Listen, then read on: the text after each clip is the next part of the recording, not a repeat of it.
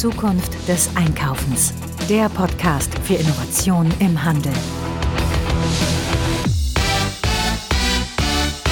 Hallo und herzlich willkommen zu einer neuen Ausgabe des Zukunft des Einkaufens Podcast.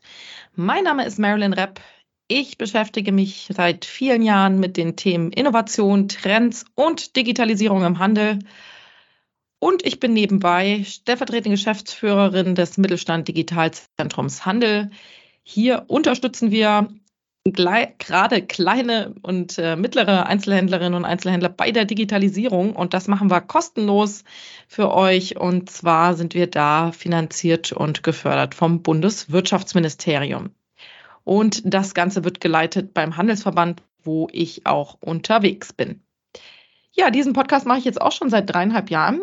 Ich interviewe hier die Frauen, die Vordenkerinnen der Handelsbranche und möchte da äh, den Frauen der Branche eine Bühne, Bühne bieten, gerade weil das Thema Diversity in den Führungsetagen gerade im Handel noch nicht abgeschlossen ist. Ja, also an der Stelle möchte ich natürlich auch für dieses Thema sensibilisieren.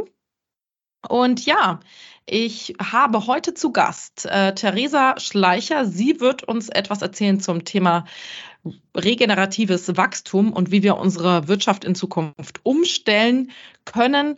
Und sie sagt Folgendes.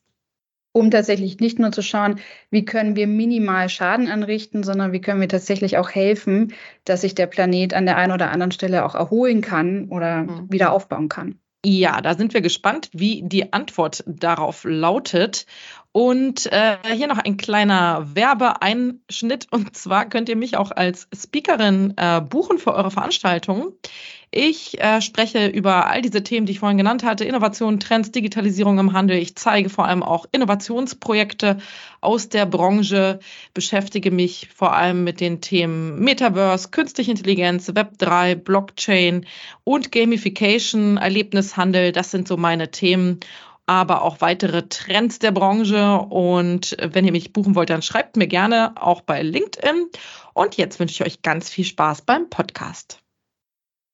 Herzlich willkommen, liebe Theresa Schleicher, hier in unserem Podcast. Theresa Schleicher, sie ist Handelszukunftsforscherin, für viele Handelsunternehmen tätig als Beraterin. Sie berät aber auch das Bundeswirtschaftsministerium.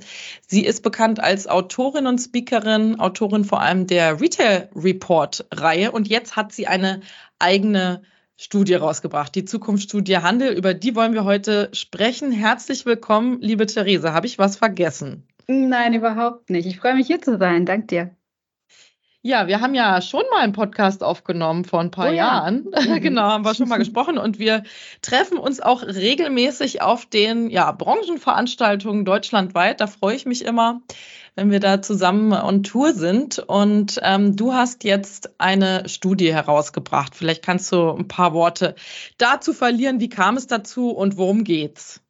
Ach, gerne. Ein paar Worte, mal schauen, ob ich das hinbekomme.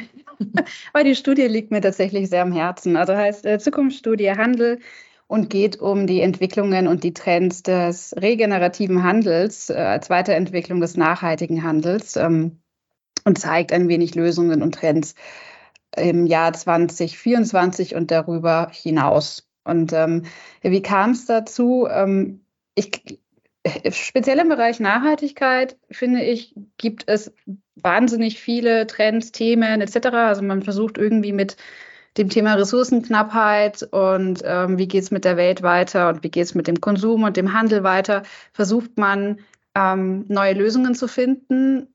Aber vor allem jetzt im letzten Jahr in der Forschung habe ich gemerkt, man spricht dann doch eher mehr über die Probleme. Also mhm. egal mit wem ich spreche, sei es Händler, sei es Politik, sei es Hersteller, ähm, sei es Umweltinitiateure. Man spricht sehr, sehr, sehr häufig über die Probleme. Und natürlich gibt es da auch ganz viele. Nur, nur über Probleme sprechen führen uns nicht immer unbedingt zur Lösung. Und speziell, wenn man sich so die jüngeren Zielgruppen anschaut, die gehen teilweise auch mit einer gewissen Neugierde und mit einem Pragmatismus und mit einer Lösungsoffenheit in die nächsten Jahre. Ihm bleibt ja auch nichts anderes übrig. Und dementsprechend war es mir sehr, sehr, sehr wichtig, in Zeiten von Überforderung teilweise, weil einfach Kunden nicht mehr so kaufen, wie sie kaufen, etwas Positives und vor allem etwas mit extrem viel Substanz, wenn es um Innovation und Lösungen geht, ähm, damit auf den Markt zu kommen. Und das hat einfach Zeit gebraucht. Also ich habe jetzt zwölf Monate geforscht mit allen möglichen Forschenden. Und äh, dementsprechend, äh, letzte Woche ging es live und freue mich darüber sehr. Ja. ja. Ich habe die Studie auch schon bekommen von dir zur Vorabsicht und ich muss wirklich sagen, äh, die spricht mir total aus dem Herzen und es hat mich wirklich richtig angesprochen. Äh, vor allem das, was du gesagt hast, es ist ein optimistischer Blick in die Zukunft und ich mhm. finde, das fehlt halt so oft, wenn es äh, rund um das Thema ökologische Nachhaltigkeit geht ähm, dann herrscht so schnell so ein äh, Stück weit eine Resignation, eine Aufgabe und ähm, man weiß nicht so recht, wo soll man anfangen und man hat irgendwie das Gefühl, Mensch, wir fahren hier wirklich alle gemeinsam voll vor die Wand und wissen nicht so recht, wie wir das Ganze verhindern können. Aber das, die Studie gibt so einen optimistischen Blick in die Zukunft und es hat irgendwie was Angenehmes anders als das, was man sonst so kennt, wenn man sich mit dem Thema befasst, ne, wo immer die Probleme aufgemacht werden. Also da muss ich dir sagen, das sehe ich ganz genauso. Und ähm, es hat viel Spaß gemacht, äh, das Ganze sich anzugucken. Sind auch viele tolle Beispiele mit dabei. Das ist mir ja auch immer sehr wichtig, dass mhm. äh, da wirklich äh, auch die Praxis zur Sprache kommt. Kannst du vielleicht das ganze Thema regeneratives Wachstum mal ganz kurz umreißen? Was ist denn das überhaupt? Ja, gern. Also regeneratives Wachstum, das ist ja ein Begriff, der in den letzten Jahren immer mal wieder, aber eher philosophisch aufgetaucht ist. Und manche kennen vielleicht die regenerative Landwirtschaft. Und ähm, das ist eher daraus entstanden, wenn man das breiter fasst, also im regenerativen Konsum und im regenerativen Handel.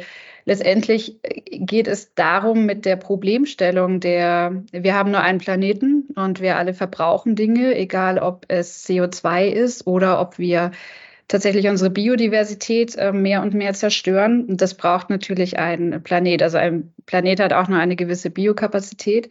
Das heißt, wir müssen schlaue Wege finden, wie wir unseren Planeten und damit unser Leben weiterhin erhalten. So, das ist jetzt erstmal einfach eine neutrale Aussage. Und in dem Zusammenhang, es gibt ja schon sehr, sehr lange den Megatrend der Nachhaltigkeit. Das ist auch nichts, was jetzt nur vor zwei Jahren mal entstanden ist, weil den Menschen langweilig wurde. Man gedacht hat, was ist der neue Trend? Sondern tatsächlich ist ja Nachhaltigkeit per se unsere Existenzgrundlage, also schon immer eine wichtige Entwicklung gewesen. Sie ist nur, weil wir Menschen es jetzt einfach sehr, sehr stark merken durch Überflutungen und durch Waldbrände und durch viele, viele andere Dinge, merken wir, jetzt wird die Zeit langsam knapper, also wird es ein sehr, sehr signifikanter Trend auch in der Wirtschaft. Und da gibt es unterschiedliche Lösungsansätze. Und am Anfang ist man sehr stark rein auf das Thema Verzicht gegangen. Und im Nach in der nachhaltigen Wirtschaft ähm, waren hauptsächlich die Schlagwörter, äh, wir wollen Ressourcen einsparen, wir müssen effizienter mit Ressourcen umgehen, wir müssen schauen, dass wir alle eben nicht einen so großen Fußabdruck, egal ob das jetzt Unternehmen sind oder Individualpersonen sind, nicht so einen großen Fußabdruck erzeugen und dementsprechend mehr zurückgeben, mehr verzichten. Regionale Produktion hieß tatsächlich auf internationale Einflüsse zu verzichten und in der Weiterentwicklung des klassischen, der klassischen Definition von einer nachhaltigen Wirtschaft kommt die regenerative Wirtschaft. Und das ist etwas, was, du hast es selber gerade gesagt, in der Studie sind Beispiele drin, was durchaus schon von Akteuren verstanden wird und immer mehr vorangetrieben wird regenerative äh, Wirtschaft, regenerativer Handel heißt tatsächlich etwas Positives wieder in die Welt zu tragen. Das heißt, dem klassischen, der, der klassischen Kreislaufwirtschaft von vorhinein so begegnen, dass wir Materialien einsetzen und nutzen, die dann nach Verbrauch des Produktes wieder etwas Positives in die Welt setzen. Also in mhm. Australien gibt es Beauty-Cremes, die, wenn sie dann eben aufgetragen werden, danach wieder abgewaschen werden, dass die Inhaltsstoffe die dann wieder in die Gewässer kommen, helfen, Ökosysteme im Ozean wieder aufzubauen. Oder Textilien, die tatsächlich CO2 binden ähm, und dementsprechend etwas Positives nicht nur in der Produktion den CO2-Ausstoß zu unterstützen. Also solche Beispiele sind damit gemeint und die kommen immer mehr in die Breite um tatsächlich nicht nur zu schauen, wie können wir minimal Schaden anrichten, sondern wie können wir tatsächlich auch helfen, dass sich der Planet an der einen oder anderen Stelle auch erholen kann oder mhm. wieder aufbauen kann. Ja, ähm, Das klingt alles total clever, aber ich habe so das Gefühl, wir sind noch total am Anfang von all mhm. dem. Mhm. Und ähm, also ich meine, der Handel ist ja jetzt äh, nun mal das Ende der Wertschöpfungskette. Ähm, ne, ich glaube, die meisten Leute, die jetzt hier zuhören, stellen sich die Frage, ja, aber wo fang, fangen wir denn jetzt an? Und äh, was würdest du sagen, woher kommen denn die Impulse für diese Schritte in äh, dieses neue Wirtschaften? Kommen die aus der Wirtschaft, von den Unternehmen oder eher von der Kundschaft, die das nachfragt oder äh, vielleicht dann doch eher von der regulativen Seite? Also ich glaube, wir bewegen uns alle, ja, aber ich habe das Gefühl, es geht schon sehr langsam. Also wie bekommen wir denn jetzt Tempo rein? Hm. Also tatsächlich ist das auch eine Frage, die mir in den ganzen Gesprächen, die ich im, im, letzten Jahr führen durfte und dadurch, dass ich ja auch mit vielen Händlern eng arbeite, auch in diesen Gesprächen, kam das sehr, sehr häufig der Fall. Also der Handel ist für mich nicht unbedingt ähm, hinten in der Kette, weil für mich ist der Handel tatsächlich der Gatekeeper zwischen, ähm, was passiert in der Gesellschaft und was passiert beim Kunden und was wird gekauft und was wird gewollt, hin zu was biete ich eigentlich auf dem Markt an. Also welche Vielfalt welche Produkte, ähm, wie, wie treibe ich letztendlich Konsum und was stelle ich auch als das Neue, als das Innovative dar. Also da gibt es schon auch vor allem am Anfang der Kette, und das fängt ja damit an, mit wie agieren wir Menschen, schon auch eine gewisse Verantwortung von Händler und Händlerinnen, die aber tatsächlich immer mehr wahrgenommen wird. Und das finde ich sehr, sehr schön. Ähm, das heißt, an sich sind wir in einem Gesamtsystem, also egal, ob wir jetzt über die Politik sprechen, über Forschende sprechen, über Händler, Händlerinnen sprechen, über Kunden, über Hersteller sprechen, alle sind in dem System, wie wir es halt über die letzten Jahre und Jahrzehnte gelernt haben. Und das funktioniert auf klassischen Erfolgsprinzipien, heißt letztendlich Wachstum im Sinne von Expansion, Umsatz, äh, wer ist der Größere, wer ist der Schnellere. Äh, bei Kunden und Kundinnen, wir haben uns daran gewöhnt, dass wir sehr schnelllebig Trends folgen, dass wir sehr viel konsumieren und dadurch letztendlich 1,3 Milliarden Lebensmittelabfälle und 5, Tonnen ähm, weltweit und 5,8 Millionen Tonnen Textilabfälle allein in der EU erzeugen. Und das ist äh, eine Zahl, die noch sehr, sehr human bemessen ist. Das heißt, wir sind alle gewohnt, dass wir eigentlich uns gegenseitig immer nach oben schaukeln und produzieren, produzieren, produzieren. Und jetzt kommen wir in eine Zeit, in der wir merken, oh Mist, das greift nicht mehr so richtig. Und zwar jeder Akteur, egal ob das ein Konsument ist und eine Konsumentin ist, ob das ein Händler, Händlerin ist, ob das die Politik ist, ob das Wissenschaftler sind. Und das ist so ein immenser Umbruch, der halt mal von der Denkweise her getan werden muss, dass alle so ein bisschen warten, hm, Wer, wer, ist jetzt derjenige, der mhm. hier die Hauptverantwortung übernimmt? Wer ist derjenige, der das, äh, das Regenschirmchen nimmt und sagt, komm, wir führen hier mal durch die Stadt? Ähm, also das, das, das Ding ist, es, es gibt es halt einfach nicht. Wir alle sind mit in der Verantwortung. Wir müssen verstehen, wie eigentlich die Erfolgsprinzipien in der Wirtschaft, im Konsum der Zukunft sind und was da tatsächlich helfen kann. Das ist tatsächlich auch die Politik und das sind bestimmte Regularien, die eingeführt wurden und werden ähm, was auch alles andere als einfach ist. Ich darf ja im Wirtschaftsministerium teilweise von der Handelsseite mit unterstützen. Es ist manchmal nicht so einfach, die, die Verbindlichkeit dieser Regularien auch durchzuhalten und durchzusetzen. Und äh, das hilft aber schon sehr, um eben Geschwindigkeit in den Markt zu bekommen. Ähm, Woran es hapert, und das muss man sehr, sehr kritisch sagen, auch in Richtung Politik, ist, dass es äh, so dermaßen bürokratisch mhm. immer noch angegangen wird, dass auf Seiten der Händler und Händlerinnen das Gefühl entsteht, wenn ich eigentlich nachhaltig agieren möchte. Und es gibt da ganz viele, die in den letzten Jahren sehr, sehr innovativ geworden sind, äh, schon immer waren, aber jetzt eben auf die richtigen Dinge setzen. Denen wird es im Moment noch sehr, sehr schwer gemacht, egal ob wir darüber sprechen, dass sie E-Ladestationen auf dem Parkplatz haben möchten und bis zu einem halben Jahr warten müssen, bis das in irgendeiner Weise mal funktioniert ähm, bis hin, wenn wir nur über äh, Net Zero Buildings sprechen, also klimaneutrale Gebäude. Es gibt so, so viele Dinge, die einfach extrem schwer sind, nicht nur von der finanziellen Seite, sondern tatsächlich von der bürokratischen Seite, mhm. dass ich verstehen kann, dass viele Händler und Händlerinnen sagen, wofür mache ich das eigentlich genau? Also da muss schon auch eine extreme intrinsische Motivation da sein, aber vor allem auch ein finanzieller Druck da sein. Also wenn ich das nicht tue, kaufen zukünftig meine Kunden und Kundinnen das nicht. Und auf dem Weg befinden wir uns. Und so das weitere Glied im, im System, nämlich die Kunden und Kundinnen, ähm, die sind natürlich auch, also wir alle in der Gesellschaft, wir achten schon wesentlich mehr darauf, dass wir nachhaltig konsumieren. Und das ist ein Denkverhalten, was speziell in den letzten drei Jahren an Geschwindigkeit zugenommen hat. Also da sind wir schon sehr, sehr schnell unterwegs. Das Problem ist, dass manche Dinge, wenn wir einen gesamten, ja, eine gesamte Veränderung im Gesellschaftsverhalten haben, dass von der Denkweise hin zum wirklichen Tun und mhm. Agieren, dass das manchmal dauert. Ich und, wollte gerade die Attitude-Behavior Gap, äh, ja, ja. nennt man das ja, ansprechen. Gibt es die noch? Die war ja vor ein paar Jahren äh, ziemlich präsent.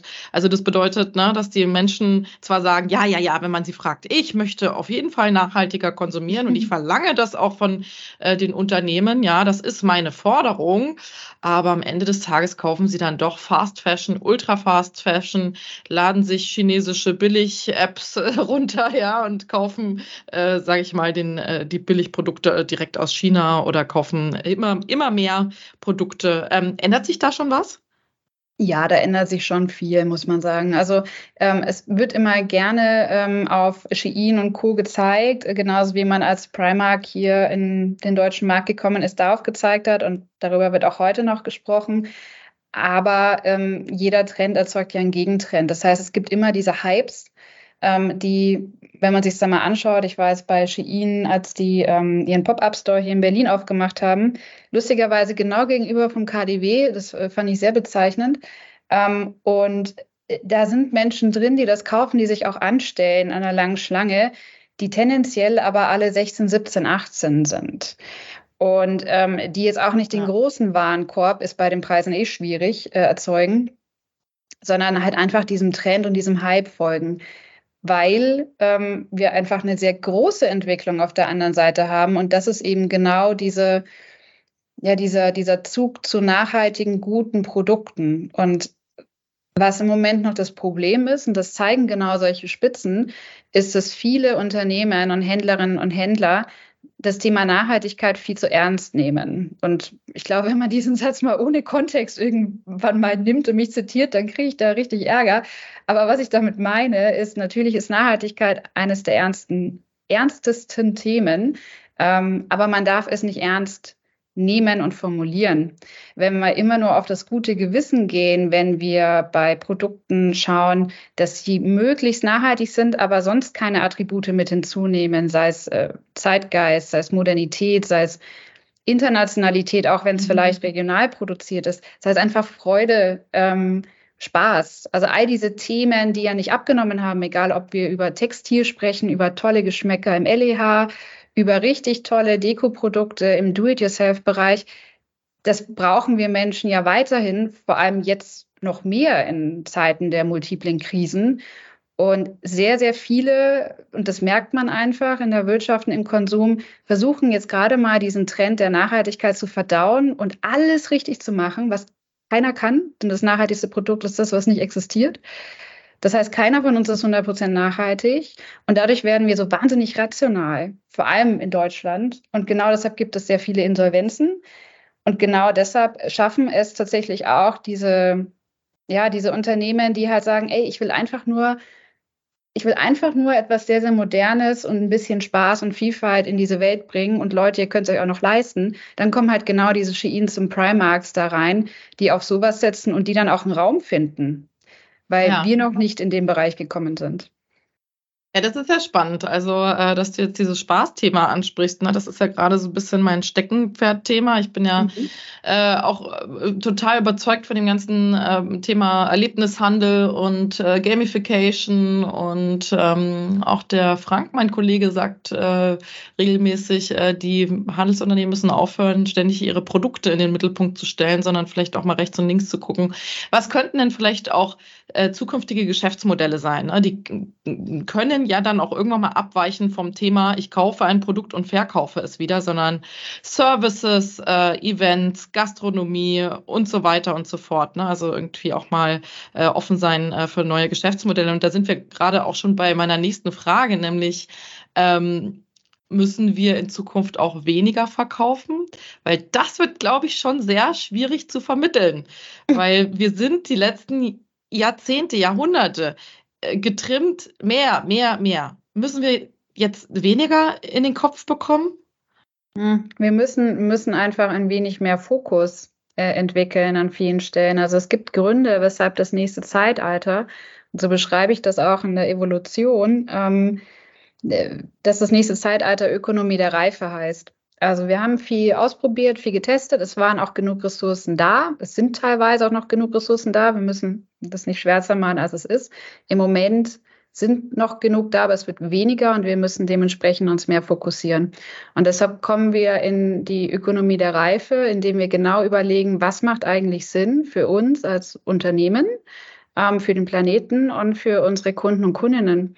Und da kann es auch manchmal ganz ähm, heilsam sein äh, zu hören, dass vielleicht die Lösungen schon im Unternehmen da sind ähm, sie nur unter einem Wust an anderen Themen untergehen. Und das sind dann so die klassischen Vertreter der Mitte, jetzt auch im Textilhandel, die über die letzten Jahre sehr straucheln mussten und teilweise jetzt ja auch aufgeben mussten, wenn man versucht, jedem Trend zu folgen, es aber alles nur halbherzig macht und sich nicht auf bestimmte Dinge fokussiert und die anderen Dinge vielleicht auch abschneidet, dann geht man irgendwann in der Masse unter. Und ja, es wird in Zukunft weniger konsumiert und gekauft. Also wenn man den, den, den Kundinnen folgt. Ich habe Anfang des Jahres eine, eine Erhebung gemacht mit 2000 äh, Kundinnen in Deutschland und in Österreich. Ich habe sie mal ein wenig in die Zukunftsentwicklungen geführt und sie dann wirklich frei gefragt, was ist das? Und da war alles mit dabei, mit Konsum von nachhaltigen Produkten, Bioprodukten, alles Mögliche.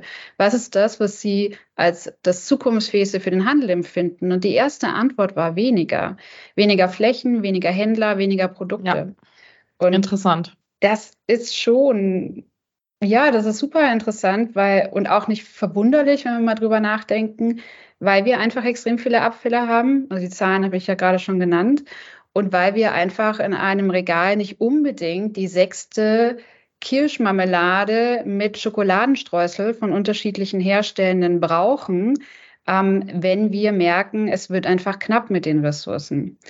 Und daher ist Fokus, um zu schauen, wenn ich als Händler und Händlerin in Zukunft erfolgreich sein möchte, worauf konzentriere ich mich? Und zwar auch so, dass ich meine Margen weiterhin, also dass die Wertschöpfung stimmt weil nicht immer vorne raus der Umsatz ist das Einzige, was zählt, sondern auch, wie viel Gewinn kann ich aus den Sachen machen, um eben auch ein gesundes Unternehmen zu haben und was reicht auch. Also warum muss man denn immer noch mehr äh, wachsen, sondern was reicht auch wirklich? Diese Fragen kommen auf und da ist eine Lösung zu sagen, ich konzentriere mich auf gute, langlebige, Produkte, die ich zu einem fairen Preis anbiete. Ich schaue aber auch, was weitere Geschäftsmodelle sein können, die aber nicht nur zum Spaß da sind, um Menschen in den Laden zu bringen, sondern die tatsächlich auch eine gewisse Wertschöpfung und einen Gewinn haben können. Da sind wir bei Services wie Subscription Models, Repair-Modelle mhm. neu denken. Genau. Also das, das kommt alles, ähm, aber mit einem wesentlich wirtschaftlicheren Fokus auf den Themen.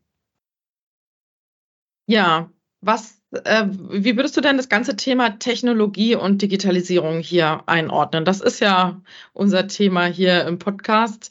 Mhm. Ähm, das kann doch wirklich hier auch den Weg in die Zukunft weisen und ähm, ja, die Dinge effizienter machen. Hm, definitiv. Also das ist ja auch etwas speziell, wenn wir über künstliche Intelligenz sprechen, ist es was, was in dem letzten Jahr auch natürlich oder eineinhalb Jahren auch natürlich durch ChatGPT sehr präsent wurde, sowohl gesellschaftlich wie auf der wirtschaftlichen Seite. Aber auch da sind letztendlich die Parameter Fokus und, und, und Wirtschaftlichkeit und Effekt.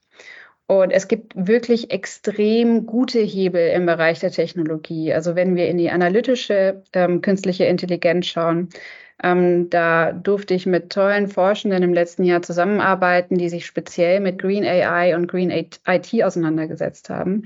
Also wie können wir künstliche Intelligenz zum einen energieeffizienter und nachhaltiger gestalten?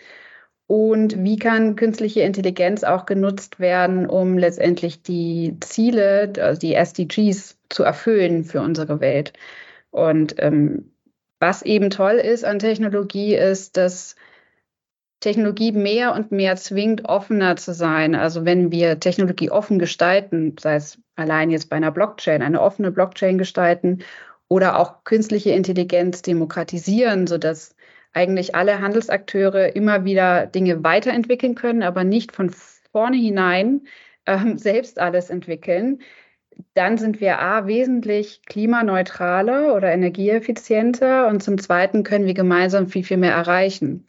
Und dann gelingt es uns auch mit Technologien wie künstlicher Intelligenz und auch mit Blockchain, ähm, beispielsweise im Zero Waste Bereich, also in der Vermeidung von Abfällen, ähm, ein, eine wesentlich größere Quote zu schaffen, als wir es heute haben. Wir haben in manchen Handelsbranchen, wenn man sich das Thema Recycling anschaut, teilweise nur ein bis neun Prozent mhm. ähm, an Dingen, die wirklich recycelbar sind oder recycelt wurden oder wieder in den Kreislauf zurückgeführt wurden. Und wenn wir Technologien offen gestaltet mit vielen Wirtschaftsakteuren und mit Technologieexperten nutzen, dann schaffen wir es teilweise, laut Aussagen auch von wirklich tollen Forschenden und auch vom WWF und Greenpeace, schaffen wir es teilweise, Zero-Waste-Ansätze zu entwickeln, die bis zu 80 bis 90 Prozent wirklich der Abfälle vermeiden und wieder in den Kreislauf zurückführen. Und das sind so die Themen, an denen einfach stark gearbeitet werden muss. Und da merkt man schon, das ist nicht einer, der das dann machen kann, also die Rewe hat vor kurzem, das haben sie ja auch in der Pressemitteilung schon geschrieben, ähm, sind eben an Forschungsprojekten dran, die speziell auch das Thema offene Blockchain stärker voranbringen. Das finde ich mhm. wirklich klasse. Also ich habe mich mit den Akteuren unterhalten, da ist wirklich Substanz auch dahinter. Aber solche Ansätze braucht es in Zukunft halt auch immer mehr. Ja, also ich kann es bestätigen, äh, da wird sehr viel geforscht und es gibt ja auch immer mehr tolle Startups, die sich rund um diese Themen sammeln und mhm. auch tolle Services und Ideen anbieten oder eben auch, sage ich mal, Hardware, also äh, das Thema Verpackung, E-Commerce, äh, Versendung und so weiter. Ähm, da kommt immer mehr an Ideen auf den Markt, sage ich mal. Ähm, ja, Hast du vielleicht noch ein tolles Beispiel von einem Handelsunternehmen, die das wirklich schon richtig gut umsetzen? Das ist jetzt unabgesprochen, aber du kennst bestimmt viele. Wer macht's schon gut? Ach, ich glaube, dass es sehr, sehr viele gut machen. Ich finde es immer schwierig, da auf eins zu gehen, weil dann ist man sehr schnell bei den klassischen ähm, Vorreitern. Sei es äh, Share oder Patagonia, die halt mhm. von Anfang an mit einer anderen Denke einfach reingegangen ja. sind. Und die aber trotzdem, also speziell bei Share finde ich es halt toll, dass da Innovationsgeist, äh, wirtschaftliche Denke, aber natürlich erstmal der, sagen wir mal, der soziale oder der nachhaltige Aspekt vorne steht. Und das finde ich sehr, sehr schön. Ähm, weil eben auch in den letzten Jahren das Thema Nachhaltigkeit immer sehr anders aufgenommen wurde, auch medial. Also wir hatten früher das Thema Greenwashing eben sehr, sehr stark, sobald Akteure einfach zu laut waren in dem Bereich, also Handelsunternehmen. Und jetzt sind wir in manchen Branchen äh, eher in der Zeit vom, vom Green Shaming angelangt, indem man ja nicht zu laut oder ja nicht zu viel oder ja. bei Produkten und Angeboten ja nicht zu attraktiv, begehrlich kommuniziert. Und das ist genau der Fehler, den wir nicht machen dürfen, weil dann kaufen nämlich Kunden und Kundinnen nicht das Produkt, sondern das vermeintlich nicht nachhaltige, was immer noch mit geilen Preisaktionen dahinter äh, propagiert wird. Ähm, und wir müssen ja Lust auf diese Themen machen. Und das macht Share sehr gut. Ähm, weil sie wirklich ökonomische Nachhaltigkeit als etwas äh, hervorstellen, was in keinster Weise schlecht ist. Also wir müssen ja genau für solche Themen eine Begehrlichkeit, wie gesagt, schaffen. Und Share schafft es sich immer wieder neu zu erfinden, angefangen von einem sehr begrenzten Produktsortiment hin jetzt in wirklich andere Sparten, egal ob das Dienstleistungen oder das Finanzwesen ist. Also sie wollen ja wirklich viele, viele Branchen mit ihrem Share-Ansatz revolutionieren und ähm, haben eben mit dem Lebensmittel- oder mit dem Non-Food-Bereich angefangen und denken da aber wesentlich weiter und größer. Und das hat mich inspiriert, als ich mit einem der Gründern gesprochen habe, fand ich wirklich toll. Und da können wir uns auch noch darauf freuen, was da in den nächsten Jahren kommt. Super, das Beispiel gucken wir uns an. Ähm, Theresa, wir sind jetzt am Ende unseres Podcasts angekommen. Oha. Das ging sehr schnell, ja. vielen Dank, dass du dabei warst und äh, vielen Dank für die Einblicke, für die tollen Beispiele. Wir gucken uns jetzt alle deine äh, genannten Beispiele mal an und ähm, die Zukunftsstudie kann man sich angucken, downloaden. Die kann man, die kann man sich kaufen, downloaden, entweder als Print kaufen oder digital kaufen unter sehr einfach www.zukunftsstudiehandel.de. Sehr schön, alles klar. Haben wir noch einen kleinen Werbeblock mit drin. Und ähm, an der Stelle vielen herzlichen Dank, dass du dabei warst und alles Gute.